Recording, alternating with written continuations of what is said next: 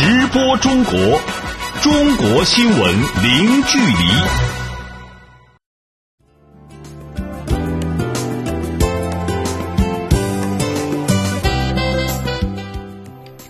这里是直播中国节目，听众朋友你好，我是张俊。你好，我是小倩。来看今天节目的主要内容：中法总理举行会谈，两国将拓展务实合作，共同反对保护主义。中国法院全面推进刑事诉讼制度改革，切实防范冤假错案。二零一六年，中国电子制造业与软件业收入规模同比增长超过一成。中国去年医疗救助资金支出近三千亿元人民币。中国计划通过校园培养五千万足球人口。好，欢迎各位持持续收听。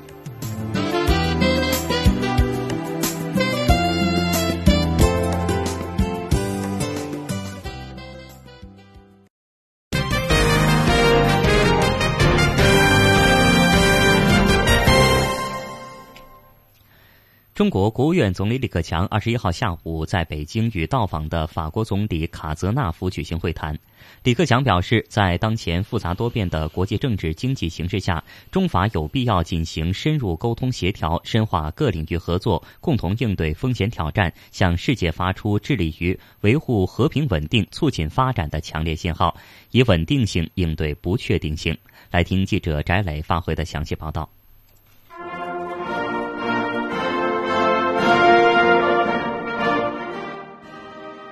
当天下午，李克强总理在人民大会堂北大厅主持仪式，欢迎法国总理卡泽纳夫访华，并举行正式会谈。卡泽纳夫成为农历新年后到访中国的首位欧洲领导人。在当前逆全球化势头增长以及英国脱欧等大背景影响下，中法两国总理在会谈中不约而同提到加强双方战略沟通的重要性，并确认两国将拓展务实合作，维护贸易自由化，共同反对保护主义。李克强总理说：“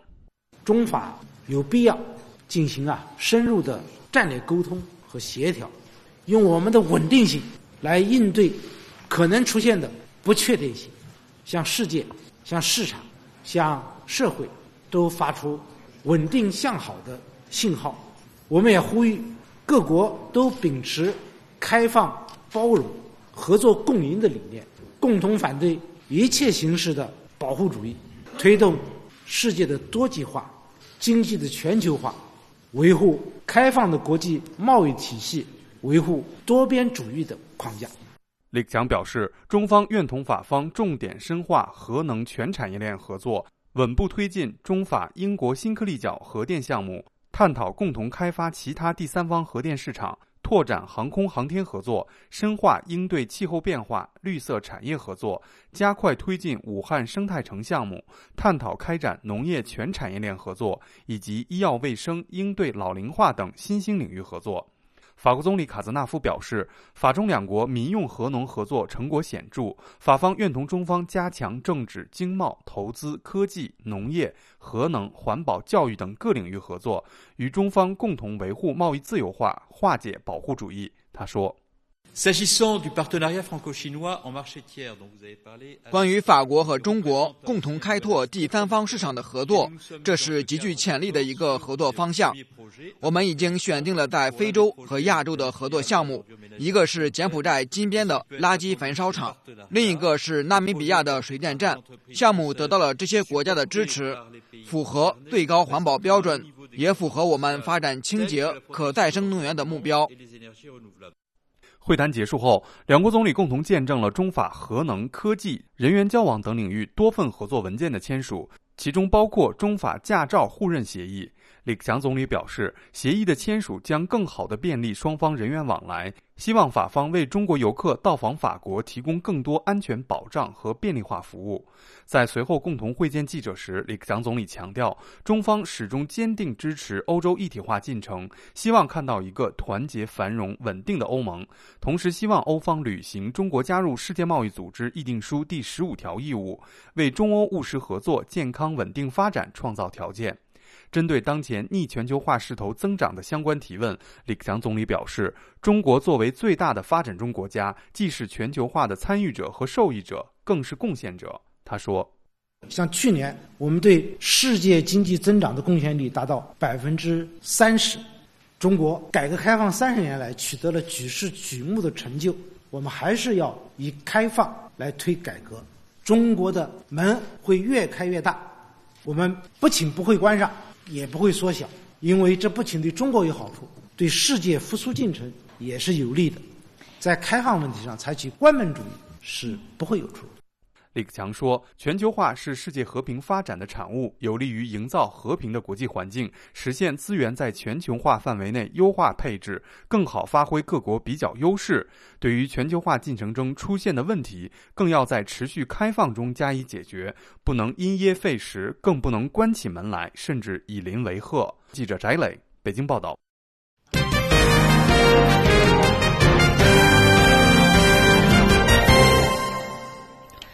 中国公安部与法国内政部二十一号在北京签署，呃，驾驶证互换认领协议。中华人民共和国与法兰西共和国双方承认对方核发的有效驾驶证，一方，呃，准许持有对方国家驾驶证的人员在其境内直接驾车或者免试换领驾驶证。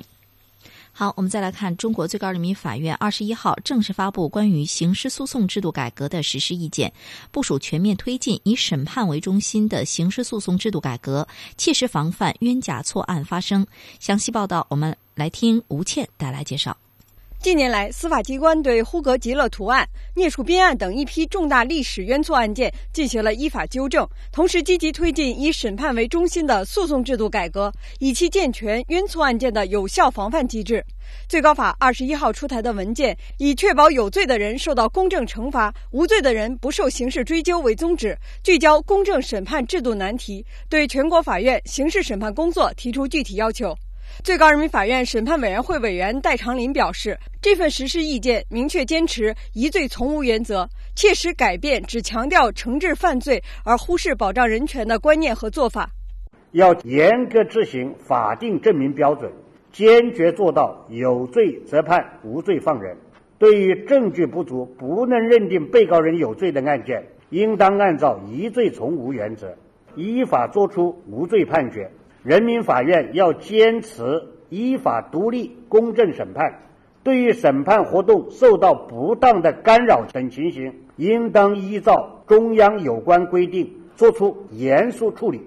不得因为舆论的炒作、上访的压力等作出违反法律的裁判。以往的情况表明，刑讯逼供、非法取证是导致冤假错案产生的最重要原因。针对司法实践中非法证据认定难、排除难等问题，实施意见进一步明确非法证据的范围，推动落实侦查终结前讯问合法性核查制度，并完善庭审阶段的证据合法性调查程序。凡是非法证据，一律依法排除。戴长林说：“对于采取刑讯逼供。”暴力、威胁等非法方法收集的言辞证据，应当依法予以排除。侦查机关收集物证、书证不符合法定程序，可能严重影响司法公正，不能补证或者作出合理解释的，应当依法予以排除。我们专门做出了一个制度安排，在法庭开庭前，在庭审调查前，设置一个证据合法性的程序性的调查制度，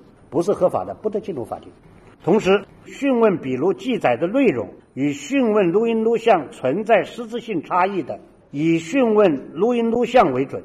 此外，针对刑事辩护率低、辩护质量不高以及不重视辩护律师作用等制约司法公正的问题，这份文件明确要推动完善律师辩护制度，扩大法律援助范围，切实提高律师的辩护率。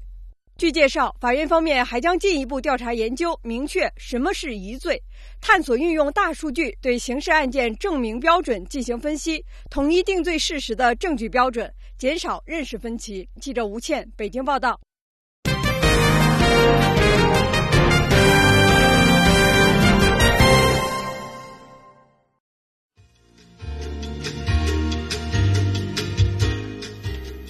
好的，听众朋友，接下来我们将关注以下的财经资讯：中国电子制造业与软件业收入规模同比增长超过一成；中国企业发布全球首款石墨烯五号电池；中国国家统计局发布数据称，大中城市房价进一步趋稳。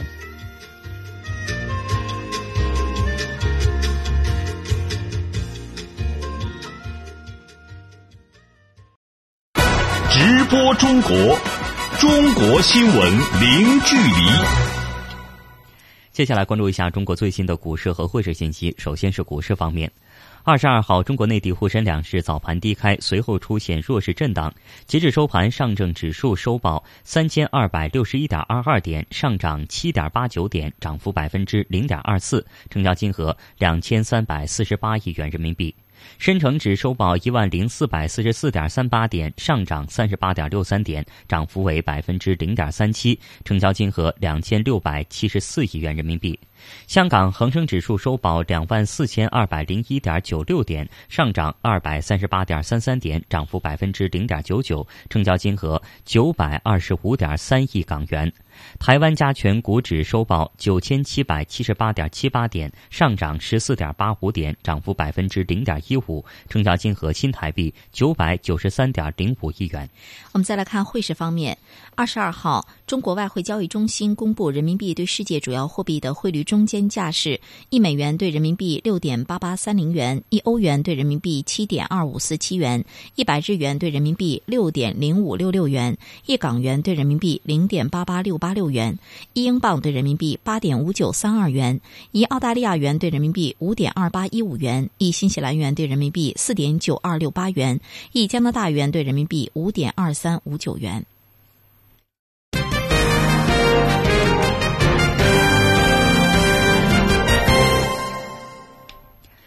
二十一号，记者从二零一七年中国电子信息行业发展大会上了解到，二零一六年中国电子制造业和软件业收入规模同比增长超过一成。此外，龙头企业在出口方面实现了逆势增长。相关内容，我们来听本台记者郑智发回的报道。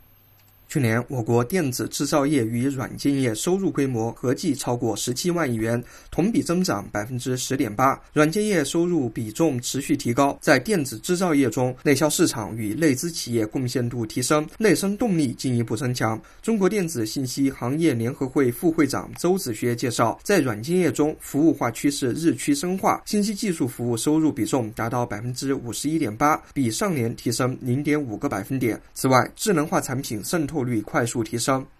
智能化、高端化、融合化的趋势凸显。智能手机、智能电视市场的渗透率超过百分之八十，国产品牌的高端彩电、手机和路由器加快涌现。智能手表、智能眼镜、虚拟现实设备、智能家居以及无人机等新兴的产品加快的成长。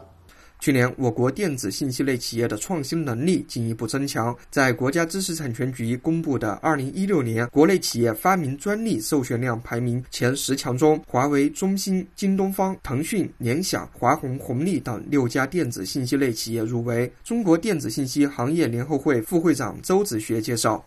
在基础电子领域，短板和空白不断的被克服。比如说，全部采用国产 CPU 的神威太武之光。已经成为世界首台运算速度超过十亿亿次的超级计算机。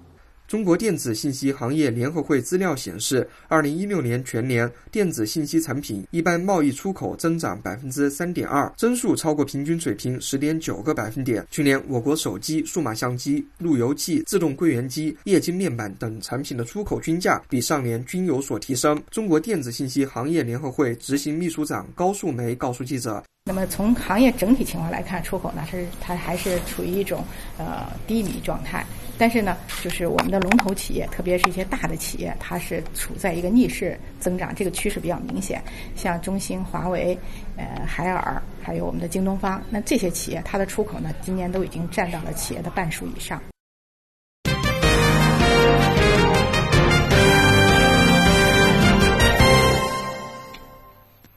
好，我们再来看全球首款石墨烯呃锂离子五号充电电池问世。北京碳世纪科技有限公司二十一号在北京发布了石墨烯锂离子五号充电电池，并将其正正式投入市场。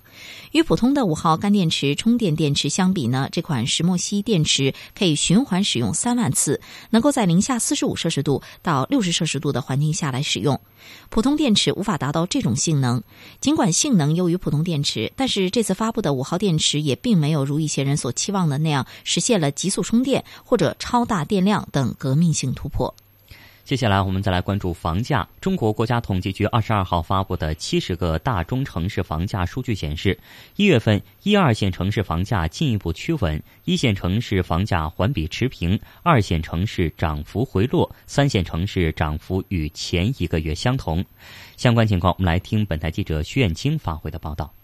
一月份，七十个城市房价有四十五个城市环比上涨，相比去年十二月减少了一个。具体来说，一月份一线城市新建商品住宅价格环比继续持平，二线城市新建商品住宅价格微涨了百分之零点一，涨幅比前一个月回落了零点一个百分点。三线城市新建商品住宅价格呢环比上涨了百分之零点四，涨幅与前一个月相同。有分析称，目前一二线城市房价进一步趋稳，三线城市呢可能还有一定的涨势。上海新兰德证券投资。咨询顾问有限公司投资顾问刘哲分析称，市场的信号很明确。很多在北上广深上班的一些刚需的一些呃这个这个打工的，他会去思考一个问题，就是到底是在北上广深买房子，还是在自己老家买房子？对很多的刚需来说，他一旦说是发现他在他在这个一线城市的购买力无法达到，必须要在这个三四线城市，你必须得先去买一套房子，你不能等它的价格再起来。你再去追。另外一点就是从销售数据上面来看，从去年开始排名第一的已经开始到了恒大，但是恒大地产大量的房子，它的这个它可不是在一线城市市中心建的，一大部分它是处在什么三四千块钱甚至四五千块钱的这个销售销售的价格所达成的这个销售量，确确实实现在真正这个销量比较大的，并不是北上广深，而是这些呃二三二三线城市。值得关注的是，前期涨幅过高的十五个一线和热点二线城市，这些地方因地制宜、因城施策实施房地产调控政策以来，市场变化明显，房价持续趋稳回落。其中十一个城市一月份新建商品住宅价格呢环比下降，降幅呢在零点一到零点五个百分点之间。近日，北京、天津、广州、青岛等城市相继出台房贷收紧措施，将首套房贷款利率优惠调至基准利率的九折，不再执行原先的八点五折的优惠利率。进入二零一七年以来，虽然并没有出现房价大幅度下跌的情况，但是成交量大幅下滑的现象已在多地出现。不少业内人士认为，此次房贷政策收紧呢，会进一步影响成交量，进而影响房价。中原地产首席分析师张大伟分析称，今年年中或者三季度，热点城市的房贷利率呢，可能上行至。基准利率的九五折，甚至是基准利率。在这样的情况下，二零一七年热点城市房价呢会有小幅的下调。未来的楼市判断，我们可以基本上业内有一个结论，就是首先是二零一七年，在目前的信贷收紧的趋势下，肯定是小年，就是市场不可能说再继续维持过去的爆发，甚至有可能有轻微的下行。那这个下行的幅度的话，是要看这个信贷的额度和信贷的价格的变化，然后包括这个呃。大部分城市是否会增加土地供给？所以整个而言的话，按照目前的趋势下的话，我们业内基本判断楼市是在热点城市是会有百分之五到十的价格调整的空间的。记者徐艳青北京报道。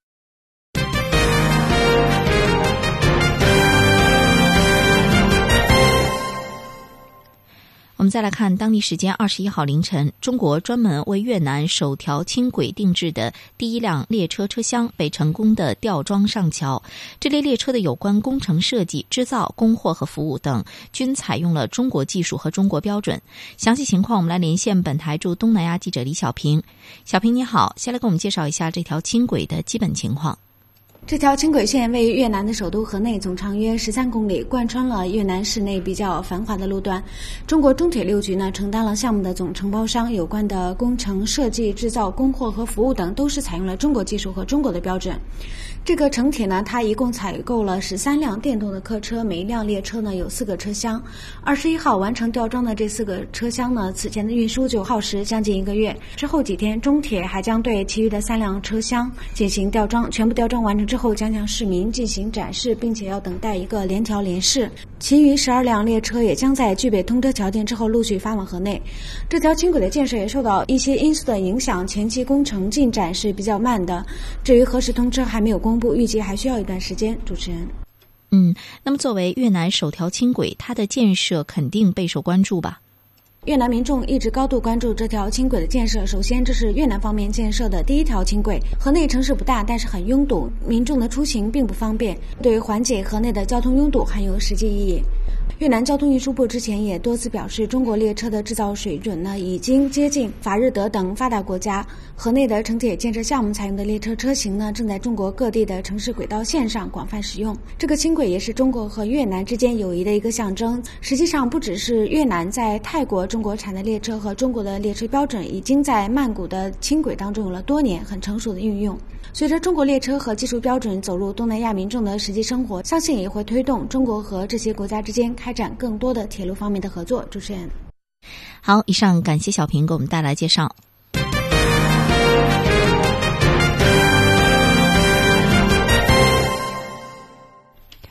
英国金融时报日前报道，欧盟委员会正在调查中国“一带一路”计划在欧洲的高铁项目，即从塞尔维亚首都贝尔格莱德到匈牙利布达佩斯之间全长三百五十公里的高速铁路项目。有关这方面的情况，我们来听驻欧盟总部记者史静红的介绍。英国金融时报报道说，据欧盟委员会一位发言人透露，调查将评估匈塞铁路项目的财务可行性。以及它是否违反欧盟有关大型交通项目必须进行公开招标的法律规定？这篇报道还说，欧盟委员会的调查涉及匈牙利和塞尔维亚政府分别签订的协议，因为匈牙利是欧盟成员国，将严格适用于相关的欧盟采购法律，因此成为调查的主要焦点。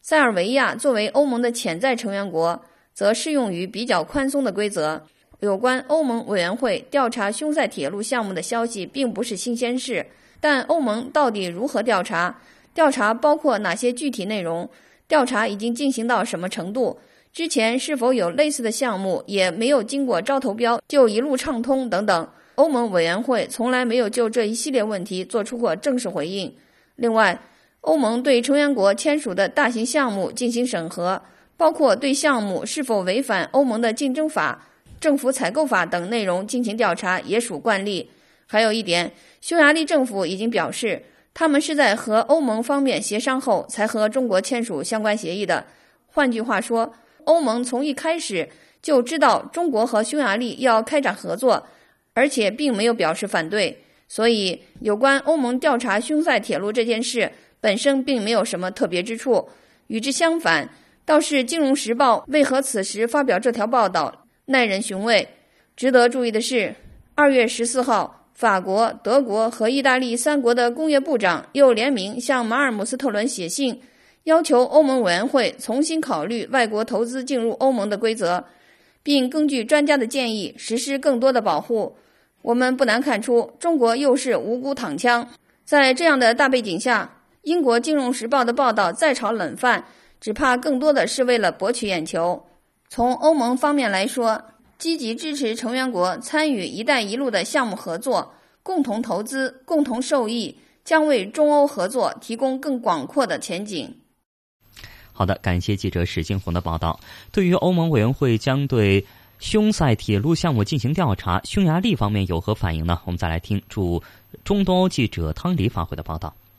匈牙利政府并未否认欧盟委员会的调查，并认为匈牙利与中国签订的协议符合欧盟法律的所有要求。上周五，匈牙利政府表示，该国是在与布鲁塞尔方面协商后与中国签署相关协议的，包括一份解释他如何遵守欧盟采购法律的附件。布鲁塞尔调查匈牙利招标项目并不是第一次，早在2014年。夏利总理欧尔班没有通过招标与俄罗斯签署价值一百二十五亿欧元扩建帕克什核电站的合同，也引起了欧盟的关注。欧盟委员会起诉布达佩斯，怀疑该项目违反了欧盟内部市场的原则。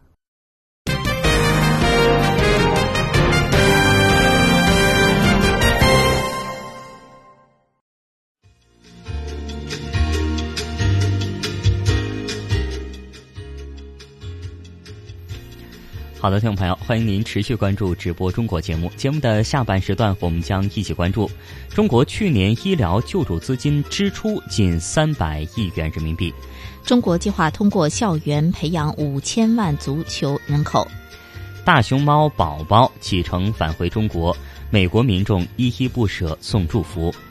我们希望各位听友把您感兴趣的话题或者对我们节目的意见或建议，通过电话与我们取得联系。我们的电话是八六幺零六八八九二零三六八六幺零六八八九二零三六。我们期待您的参与。稍后直播中国继续回来，欢迎您持续锁定收听。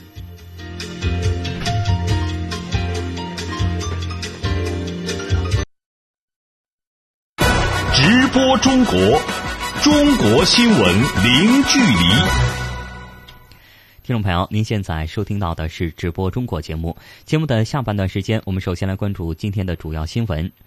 中国国务院总理李克强二十一号在北京与到访的法国总理卡泽纳夫举行会谈。李克强表示，在当前复杂多变的国际政治经济形势下，中法有必要进行深入沟通协调，深化各领域合作，向世界发出致力于维护和平稳定、促进发展的强烈信号，以稳定性应对不确定性。中国最高人民法院二十一号正式发布对于刑事诉讼制度改革的实施意见，部署全面推进以审判为中心的刑事诉讼制度改革，切实防范冤假错案的发生。二十一号，记者从二零一七年中国电子信息行业发展大会上了解到，二零一六年中国电子制造业与软件业收入规模同比增长超过一成，产品附加值实现了较大提升。北京一家科技公司二十一号发布全球首款石墨烯锂离子五号充电电池。与普通五号电池相比，这款石墨烯电池可以循环使用三万次，能够在零下四十五摄氏度到六十摄氏度的环境下使用。普通电池无法达到这种性能。中国民政部二十一号发布消息，二零一六年全国累计实施医疗救助八千七百多万人次，支出救助。资金近三百亿元人民币。民政部的官员表示，目前全国已经有超过九成的地区开展了医疗救助一站式及时结算服务。二十一号，教育部联合中国足协等单位在北京举行联合发布会，介绍了从二零一五年至今中国校园足球推广和发展的情况。数据显示，目前中国已经建成超过一万三千所特色的足球学校，并计划在二零二五年通过学校培养的中国足球人口超过五千万。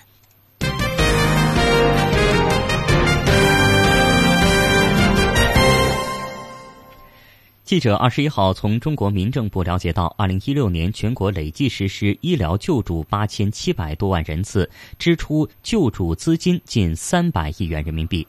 民政部的官员表示，目前全国已经有超过九成的地区开展了医疗救助一站式即时结算服务。今后将重点推动医疗救助与基本医疗保险、大病保险等制度衔接，减轻困难群众看病就医的负担。下面我们来听记者杨琼发回的详细报道。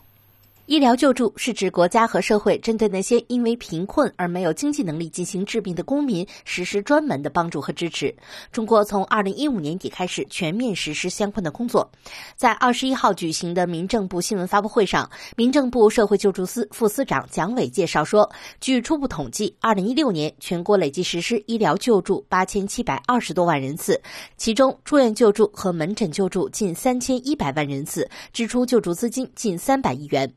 作为我国医疗保障体系的重要内容，医疗救助主要是发挥在基本医疗保险以外的兜底作用，因此加强医疗保险和医疗救助之间的衔接格外重要。近日，民政部印发了关于加强这两项制度有效衔接的相关文件，在保障对象、支付政策、经办服务、监督管理等四个方面的衔接作出了规范。蒋伟表示，积极发挥医疗救助和医疗保险在共同防范因病致贫、因病返贫这一突出问题。中间的托底保障作用，一方面降低起伏线，提高报销比例，扩大合规医药费用报销范围，对困难群众实施精准支付，并要求各地将这些倾斜照顾措施纳入各地的大病保险实施方案予以落实。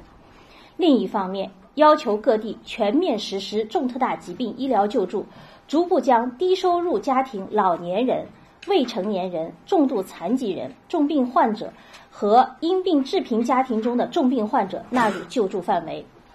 根据患者家庭负担能力等情况，分类分段设置救助比例和救助限额，稳步提升救助水平。不过，对于很多困难群众来说，可能连垫付医疗费用都很难以做到，更是有病不敢去医院，生了重病也不敢住院。对此，民政部和相关部门一起推动一站式即时结算服务，方便困难群众看病就医。姜卫表示，所谓一站式即时结算呢，就是说是。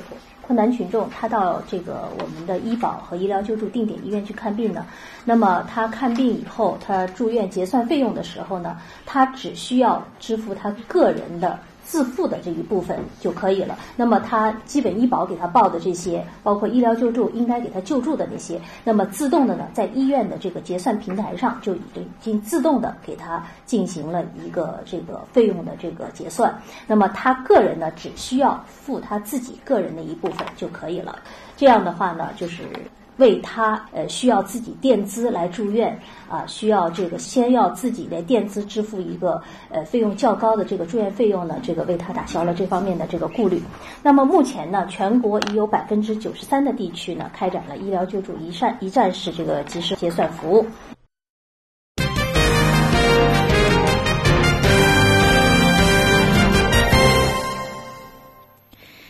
好，我们继续来关注中国国家邮政局负责人二十一号表示，从今年的三月一号起，修订后的邮政普遍服务标准将正式实施。新标准实施之后，包裹寄送速度最多将提高百分之五十。详细情况，我们来听本台记者王焕星发回的报道。新修订的标准对邮政普遍服务的范围、邮政设施、服务时限、服务环节、用户投诉与申诉、赔偿等内容作出了明确的规定。国家邮政普遍服务司司长马旭林表示，部分关键指标较现行标准有大幅提升。根据新标准，邮政普遍包裹的邮寄速度全面加快。新建的全程实现，省治啊的纸上城时间，省治啊其他地区之间的最长时限分别由现行标准的九天、十五天。缩短到七天、八天，包裹和印刷品的全程实现，在省治自治上城之间、省治其他地区之间，啊，分别由原来的十五天和二十天，缩短到八天和九天。持续多年的普通自取模式也将退出。马旭林指出，中国邮政将改变原来普通包裹只投递包裹单，由用户到邮局自行领取的方式，统一提供送货上门服务。新标准规定啊，包裹由投递啊，包裹领取通知单，改为啊按制投递包裹的实物。其中城市啊就是全部按制投递，啊农村地区啊就是包括这个乡镇政府所在地和乡镇啊其他地区，五公斤以下的包裹按制投递，啊五公斤以上的包裹和这个投递啊这个领取通知单，啊这个进一步方便了用户，满足了人民群众的运邮新需求。新标准还对邮政企业提供服务提出了更高的要求，增加了邮政营业场所的服务功能设施要求。马旭林说：“每个县级行政区域内啊，至少应有一个开办国际啊及港澳台这个邮件业务的邮政营业场所；每个乡镇啊，应至少有一个提取包括领取服务的邮政营业场所，进一步完善了邮政营业场所的服务功能。”记者王环星北京报道。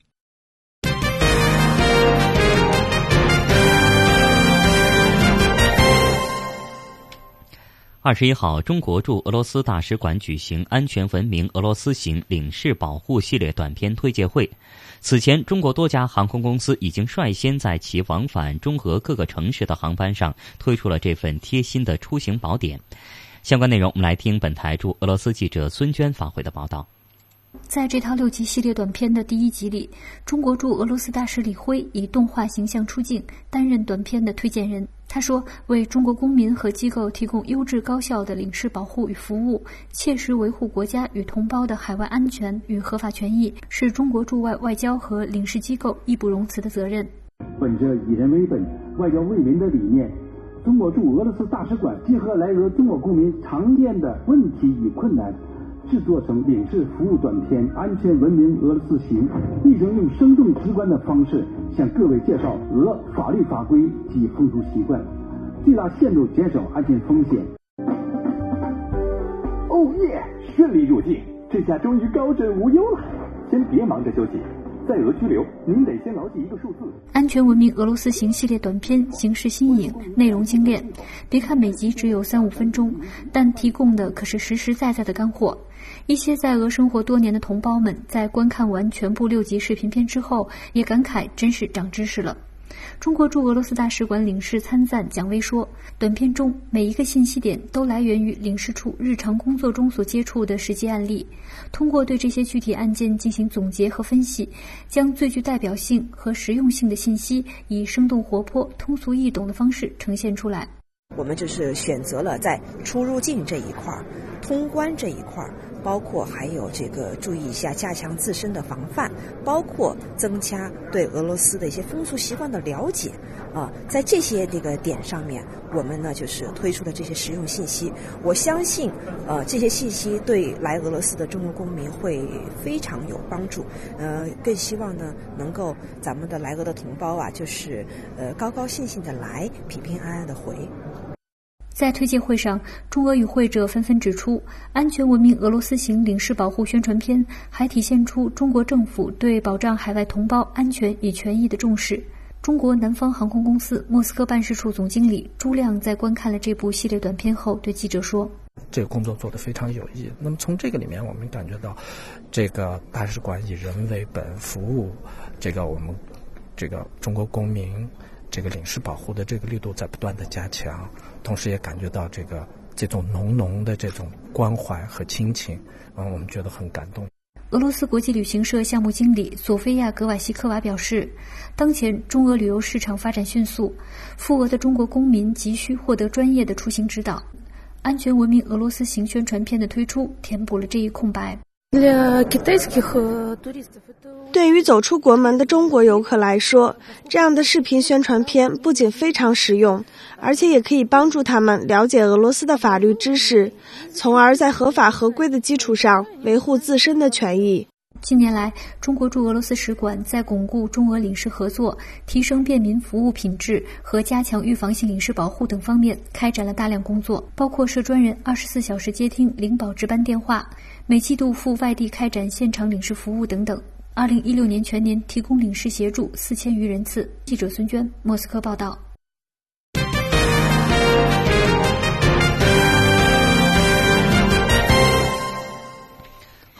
接下来我们来关注体育方面的最新消息。二十一号，教育部联合中国足协等单位在北京举行联合发布会，介绍了从二零一五年至今中国校园足球推广和发展的情况。数据显示，目前中国已经建成超过一万三千所特色足球学校，计划在二零二五年通过学校培养中国的足球人口超过五千万人。相关内容，我们来听本台记者李进发回的报道。近两年来，我国校园足球的发展开始进入快车道。从二零一五年开始，教育部在全国范围内遴选足球特色校，教授专业足球课程，并开展校园足球赛事，让越来越多的青少年学习和练习足球，最终参加足球比赛。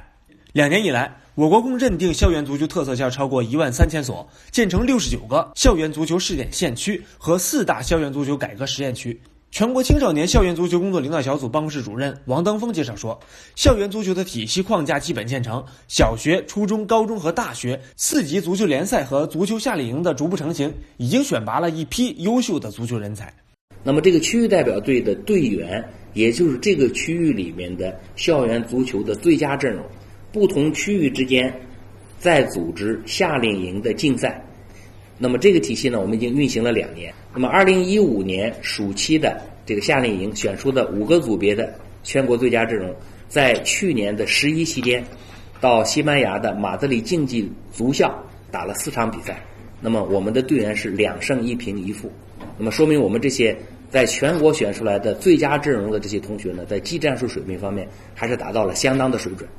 校园足球由于其自带的教育属性，在激发学生参加体育运动的积极性、推动学校体育改革之外，最重要的目标当然还是大面积的校园足球发展，将为中国足球的水平提高奠定扎实的人才基础。王登峰说：“我们计划在二零二五年建成五万所校园足球特色校，那么按照平均每个学校一千名学生估算，我们将会有五千万青少年会踢球，而且经常参加足球竞赛。那么这对于……”打牢中国足球的这个人人才的根基，那么有了校园足球的健康发展，我们中国足球人才的蓬勃涌现将会不再是一个梦想。在王登峰看来，校园足球体系能够培养数目庞大的青少年足球人口，还将与中国足协的青训体系并行共享，为不同年龄组的国家队、职业俱乐部选材搭建平台，从而探索出一条发掘中国优秀专业足球人才的通道。那么从校园足球的角度呢，我们就是按照这样的一个路径来培养。那么，专业队、职业队，它有它的一套培训体系，这就是两，至少是两种不同的培养路径。最终可能是这两个系统选出来的人，共同组成了我们的国家队。就目前这个日本的校园足球，他们已经达到什么水平了？就是在校园这个体系，像相当于我们现在这个体系，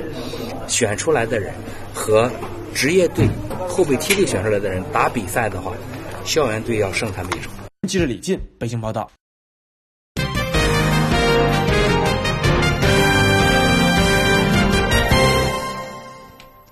好，我们继续来关注体育方面的消息。北京时间二月二十二号，第八届亚洲冬季运动会短道速滑项目在日本札幌展开了最后一个比赛日的较量。在男子五千米接力决赛里，由武大靖、韩天宇、许宏志、任子威组成的中国队以七分零一秒九八三的成绩技压群雄，摘得了本届短道比赛的第三枚金牌。共有中国、韩国、日本、马来西亚四支队伍参加了男子五千米接力 A 组的决赛。赛程过去三分之一，中国队超越至第一名，并开始提速滑行。当比赛剩余十二圈时，韩国队利用韩天宇、许宏志交接时内道流出的缝隙完成了超越。但是中国队很快便在三圈过后夺回了领先的位置。此后，中国队将优势保持到最后一棒，而韩天宇则与韩国队主将朴世勇展开了终极对决。嗯。在连续尝试内外道超越未果的韩国队，力求最后冲刺一搏的时候呢，但是没有能够掌握好重心的朴世勇就摔出了赛道，令中国队最终率先撞线，技压群雄。韩国队、日本队分获银牌和铜牌。之前结束的女子三千米短道速滑接力决赛当中，由范可新、郭奕涵。屈春雨、臧义泽组组成的中国队最后一圈被韩国队反超，以四分十秒九八零的成绩惜败摘银，无缘该项目亚冬会三连冠。至此呢，本届亚冬会短道速滑项目的比赛全部落下帷幕。中国队队在八个单项里共收获三金二银一铜，连续第六届比赛排名亚冬会短道速滑，呃。奖牌榜的次席，而韩国队呢，则以五金五银四铜的成绩，成为本届比赛的最大赢家。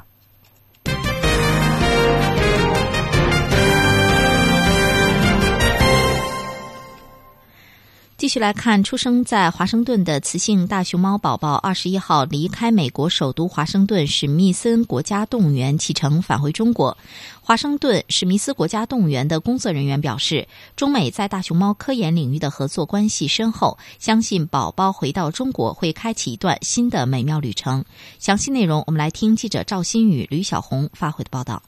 作为出生在华盛顿的第二只存活下来的大熊猫，宝宝一直受到美国民众的喜爱。百日起名，周岁抓周，宝宝成长的每个节点都伴随着很多富有中国文化特色的活动。如今，宝宝踏上返回中国的旅程。动物园熊猫饲养员马瑞尔莱利表示，虽然不舍，但宝宝个性独立，相信他能够很好的适应。宝宝有非常独特的个性，非常有他自己的脾气。他一般早上自己走去院子里，也不怎么看我们，就是想做他自己想干的事情。只有它需要什么东西的时候才走回来。它是非常有趣的动物。宝宝这次返回中国的旅程将耗时超过十六个小时。动物园方面为宝宝准备了五十磅竹子、两磅苹果、两袋饼干、做熟的甘薯，还有饮用水。随同宝宝一起飞回中国的是他最喜欢的饲养员迪尔绿，还有一名兽医。他们将搭乘联邦快递专机，从华盛顿杜勒斯国际机场直飞中国四川成都。随后，宝宝会前往中国大熊猫保护研究中心都江堰基地，进行大约为期三十天的检疫隔离。华盛顿动物园动物保护科学研究副主任、宝宝出生时的动物园熊猫馆馆长布兰迪·史密斯女士表示：“能看着宝宝一点点长大，经历长牙、走路这些里程碑式的事件，就像看着自己的小孩长大。大熊猫的天性使然，宝宝的父母并不会想念他，但宝宝的离开。”确实让史密斯情绪起伏。当他登上卡车的时候，我不得不忍住不掉眼泪。对我来说确实非常激动。我曾经去过中国的繁育研究基地，非常棒。在美丽的基地里，有很多的树让他爬，他喜欢爬树，好多新鲜的竹子。我知道他在中国会度过不可思议的时光，并且最后拥有他自己的小宝宝。史密斯女士还表示，中美在大熊猫科研方面的合作非常成功。即便国际自然保护联盟不再把大熊猫列为濒危动物，但作为弱势动物，大熊猫保护仍然需要更多的投入。我们有这样一个机会，与中国同事反复分享大熊猫方面的科研。不管中国与美国的政治关系、社交关系如何发展，两国的熊猫关系非常强壮、伟大。一直把宝宝送到杜勒斯机场的华盛顿史密斯国家动物园园长丹尼斯·凯利表示，目前世界上野生大熊猫只有约一千八百只，人工圈养的约四百只，每一只大熊猫都十分珍贵。宝宝的离去对动物园来说虽然有苦涩，但也有希望。Bow Bow is 宝宝是国家动物园过去四十五年来出生并存活下来的第二只大熊猫幼崽，就是那么艰难，所以看着宝宝离去，对国家动物园来说是非常苦涩的甜蜜。我的希望，我的梦想，就是让宝宝的后代能再次回归中国的大自然。记者赵新宇、吕小红，美国华盛顿报道。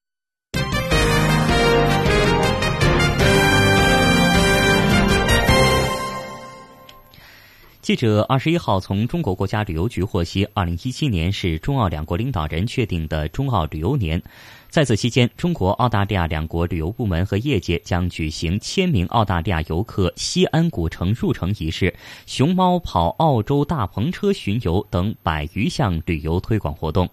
中国国家旅游局局长李金早和澳大利亚贸易、旅游和投资部长斯蒂文·乔伯二十号晚上出席二零一七中澳旅游年中国市场启动仪式。李金早在致辞中说：“澳大利亚拥有丰富而独特的旅游资源，中澳两国旅游合作势头良好。去年有一百二十多万中国游客访问澳大利亚，澳大利亚访华游客也正在持续稳定增长。”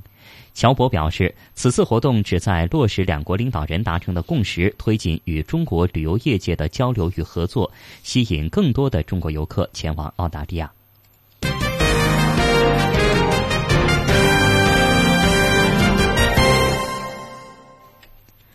好的，直播中国，接下来的时间，让我们来关注海外华人社区发生的新闻。我们首先来看，据英国广播公司 BBC 二月二十一号报道，中国女留学生毕习习在英国威尔士遭到男友殴打致死一案，凶手被判终身监禁，至少服刑十八年。毕习习生前男友二十四岁的乔丹马修斯二月十七号在威尔士首府卡迪夫被判谋杀罪成立。去年八月。二十四岁的毕西西在与男友马修斯同居的寓所遭，嗯，后者毒打，四十一处受伤，包括下颌骨和多条肋骨骨折，身体大片淤青。送医之后，因为心搏停止而死亡。马修斯为自己辩解称，当时认为毕西西移情别恋，自己妒火中烧，惶恐莫名，才出此狠手。他否认谋杀，只承认过失杀人。但是威尔士皇家陪审团认定他谋杀罪成立。法官戴维斯称呢，马修斯曾经连续数月对受害者实施肢体和语言的虐待，直至悲剧发生。马修斯告诉警方，他是空手道黑带，但他认为他的殴打不至于造成如此严重的伤势。他说，他殴打毕西西呢，是因为怀疑他另有所害，而且当时他抽了很多的大麻。毕西西宣告死亡之后，他还为此伤心哭泣。马修斯告诉法庭，他本打算和毕西西结婚，但他怀疑毕西西对他不忠，到了偏执狂的程度。毕西西回中国探亲的时候，他都会感到没有安全感。他相信毕西西用一个约会软件收到了一个名叫本的男子发来的信息，但是公诉人和律师都认为毕西西根本就没有安装这一个软件，也没有叫本的朋友。好的。直播中国，华安华生，我们再来关注。据欧洲《星岛日报》的报道，英国一名华人女子当街被陌生人刺成重伤，警方呼吁目击者要提供线索。受害者是年仅二十九岁的饶青青，在伦敦金融城从事商务分析工作。事发在上星期一，也就是十三号，饶青青放工回家路上，不幸在一公园附近被持刀人连刺多刀，昏迷倒地，头部也有。创伤。苏格兰场表示，饶的父母和丈夫一直守在病床旁，他们极希望警方将凶徒能够绳之于法。负责该案的探长认为，凶案或是陌生人所为。目标极有可能是行凶者随机选中的。警方于当天晚上八点三十分重返现场找寻证据。据了解，青青目前仍处于昏迷的状态，并没有脱离危险期。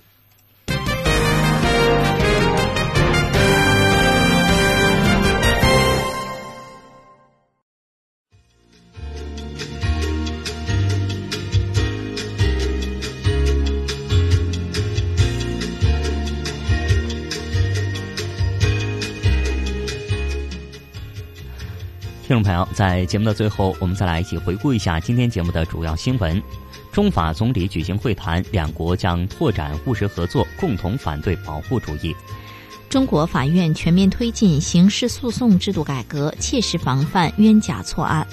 二零一六年，中国电子制造业与软件业收入规模同比增长超过一成。